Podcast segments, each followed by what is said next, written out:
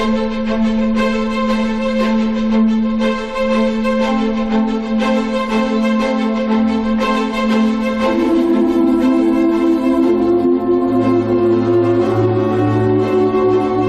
se trata de Miguel Ángel, el de la capilla Sixtina.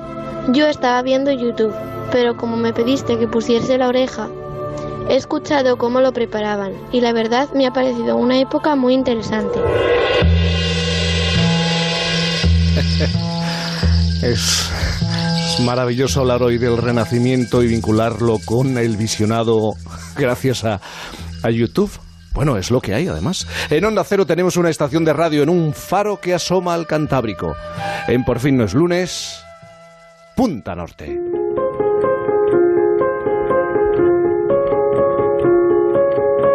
Punta Norte con Javier Cancho. Buenos días, Javier. Hola Jaime, buenos días a todos, ¿cómo estáis? Es que la hija del farero, Alicia, y la mayoría de nuestros chavales utilizan mucho YouTube para informarse y, y conocer y encontrar conocimiento. Sí, y para entretenerse también. Sí. Vale, pero eso es, ese es otro debate. Ese es otro debate. Bueno, el Renacimiento, eh, yo creo que estamos de acuerdo, fue un periodo glorioso después de los años oscuros de la Edad Media. Fue el tiempo en el que coincidieron, por ejemplo, talentos eh, realmente descomunales, Leonardo o Miguel Ángel. Y hoy quieres hablar, insistir en la figura de Miguel Angelo Buonarroti. Sí, vamos a hablar de Miguel Ángel en una época que partió de la fascinación por lo mejor del pasado de la humanidad y curiosamente al intentar retroceder en el tiempo es como avanzaron. El Renacimiento fue cociéndose con los borbotones de una nueva corriente de pensamiento que fue el humanismo. El humanismo de, después, como dices, de mil años de Edad Media.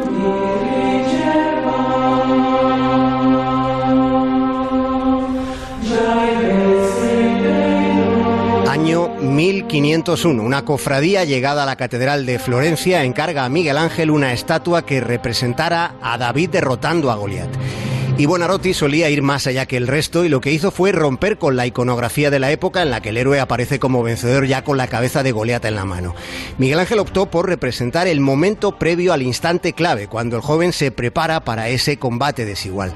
Y de ese modo, con, con el David, Buonarroti se adelanta unos cuantos siglos a lo que eh, Jaime, es la, la, tensión dramática de la narrativa cinematográfica. Es que probablemente la máxima expresión artística del ideal humanista de esa época del Renacimiento fuese la, escultura, en concreto la escultura de Miguel Ángel.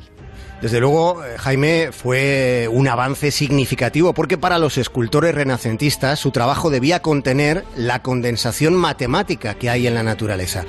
Y así durante el Renacimiento se llegó a una, a una propuesta distinta de lo que es la figura humana y de ese modo lograron que la representación pétrea del instante tuviera esa potencia expresiva que por ejemplo tiene el David. Porque no olvidemos que esa expresividad está en lo completamente inamovible que son las figuras escultóricas. Es que es muy relativo ¿eh? esto del tiempo. Con, con, algo de, si ponemos algo de imaginación, podemos llegar a casi, casi tocar ese instante que sucedió, ocurrió en una época tan lejana. Puede decirse, Jaime, que el tiempo es algo inaccesible, lo es, a pesar de que, como dices, casi, casi podemos acariciarlo. Y de hecho puede saberse qué estaba haciendo una persona concreta un día como hoy, hace exactamente 500 años, en 1519. Sabemos en qué andaba comprometido el genio florentino hace cinco centurias. Estaba trabajando en una estancia concreta, en la Basílica de San Lorenzo. Estaba trabajando en el enclave que después albergaría las tumbas de Giuliano y Lorenzo de Medici. Y ese lugar terminaría convirtiéndose en una de las cumbres artísticas de Miguel Ángel como escultor, pero también como, como arquitecto, porque Miguel Ángel fue extremadamente cuidadoso, podríamos decir incluso escrupuloso, a la hora de elegir algo que consideraba trascendente, que era la posición de las ventanas en aquella estancia, muy consciente del enorme poderío de la luz del sol. Buonarroti consideraba que la luz la escultura y la arquitectura formaban parte de una misma intención. Así pues, cada elemento dependía de los otros. Miguel Ángel fue un visionario del cine indagando en los efectos lumínicos. Fue testigo y precursor de una época clave en la historia de la humanidad. El Renacimiento fue un periodo de, de, grandes transformaciones. Por ejemplo, la aparición de la imprenta. Empezó a partirse de la razón, del razonamiento, como fuente de conocimiento. Y claro, la ilustración, estamos seguros, que no hubiera sido igual sin el Renacimiento. Sí, desde luego fue algo así como una revelación todo ese periodo. Hemos hablado de la luz como contraposición a un largo y oscuro invierno, el de la Edad Media. Y sobre lo que sobre lo que dices Jaime, pensemos en que estamos hablando del tiempo en el que un astrónomo llamado Copérnico revelaba a sus contemporáneos, revelaba la verdadera posición de la Tierra en el universo. Hasta ese momento se estaba tan equivocado. Y todo aquello además después del descubrimiento del nuevo mundo, de un mundo que formaba parte del nuestro. América favoreció que hubiera pues una cosmovisión distinta, alguna vez lo hemos dicho, con nuevos horizontes, con personas con fisonomías diferentes a las que se conocían, con especies de animales incluso que ni siquiera aparecían en la Biblia. Y todo aquello, claro, cuestionaba unas cuantas supuestas verdades que durante largo tiempo habían sido tomadas como categóricas. Y en este recorrido hemos de llegar a la capilla Sistina, de la que se ha escrito que se trata del instante en el que Miguel Ángel tocó la mano de Dios. Aunque no se sepa de arte, al contemplar la, capilla inmediatamente siente uno eh, se siente ante la presencia de, un fresco que es prodigioso, admirado a través de los siglos por millones de personas que en su mayoría probablemente desconozcan que su autor se dedicaba a la pintura solo por obligación, como él mismo decía. De hecho, al, al recibir el encargo no pudo evitar advertir que él era ante todo un escultor. Pero el escultor se entregó con pasión a la creación, a la creación de más de 300 figuras humanas y divinas, y lo hizo durante cuatro largos años. Y fue así como logró una propuesta monumental a la que se enfrentó completamente solo, sin ayudantes y, en esas techumbres curvas. Para Bonarotti, la vida y, y, su obra eran el mismo asunto y por eso eh, ese fresco de la Sistina es de una belleza portentosa. Hay que volver a la capilla Sixtina porque si lo pensamos de verdad, ¿cómo es posible en un espacio tan grande, en un techo, que cada figura, cada detalle eh, tuviera, consiguiera Miguel Ángel, eh, que tuviera la proporción adecuada. No es fácil. Y eso teniendo en cuenta, Jaime, que, la técnica que utilizó no permitía errores, no era posible la marcha atrás como puede hacerse ahora, porque hechos los dibujos, el enlucido se, secaba y ya no absorbía el color. Y luego, lo has dicho, estaba esa enorme dificultad de la posición en la que tenía que ejercer el virtuosismo de pintar. Buonarroti dejó escrito, los lomos se me han metido en la tripa y con las posaderas hago de contrapeso y me muevo en vano sin apenas poder ver. Y en los últimos años, considerando eh, el Papa que Miguel Ángel tardaba demasiado, el genio hubo de soportar presiones y amenazas incluso. Y sobre ese cielo azul de lapislázuli Miguel Ángel pintó a los santos sin sus aureolas y a los ángeles sin sus alas. En cambio, sí había desnudos, lo que después de la inauguración generó escándalo.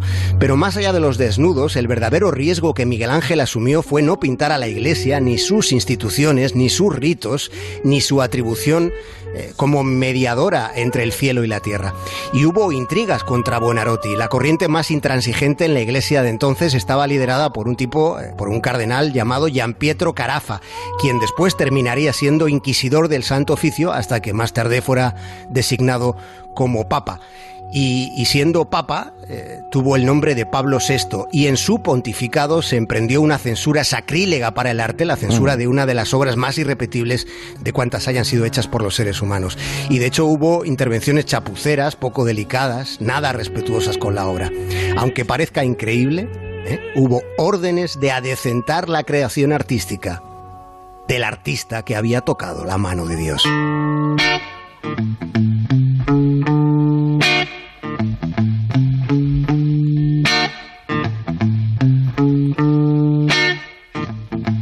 Estaba pensando en la hija del farero, en Alicia, sentada ante su ordenador con YouTube. ¿Sería Miguel Ángel una estrella, un youtuber hoy en día? ¿Eh, Seguro. Seguro, ¿no? Que, lo sería porque es que todo lo hacía bien. Fíjate que... Y, siempre se adelantaba, ¿verdad? Siempre. un paso por delante. Fue alguien magnífico y, merece la pena recordarle en un programa tan bueno como el tuyo. Bueno, como el nuestro, ¿eh? Vamos a dejarlo eh, como, el nuestro. Yo es que eh, estaba pensando en el David de, Miguel Ángel y en cómo me tuve que sentar muchos minutos para observar sobre todo las manos y los pies. Hemos hablado antes de, de lo desproporcionado de sus, sobre todo, manos, en el caso del David de Miguel Ángel. ¿eh? Sí, a mí hay, hay una escultura que me impresionó. Fíjate que el Miguel Ángel es, es una obra portentosa, pero la, la piedad en, el Vaticano es también eh, impresionante. Y de hecho hay, hay una historia buenísima que algún día contaremos de un fotógrafo que pasó 48 horas febriles retratando constantemente, sin descansar, sin, sin comer, bebiendo agua, retratando la piedad eh, en toda su poliédrica visión, ¿no? Porque mm. puedes afrontar la fotografía de la piedad desde un montón de puntos de vista. Eso quiere, eso quiere decir que ya lo tienes en la recámara, ¿no? Me estás diciendo. Sí, sí, es una historia que hay que contar en algún momento. Lo contaremos. Eh, Javier, eh, como siempre, disfruta de, del domingo. Nosotros disfrutamos de tu presencia aquí en Por fin los lunes. Bueno, un abrazo muy grande para todos. Un saludo, Jaime. Gracias.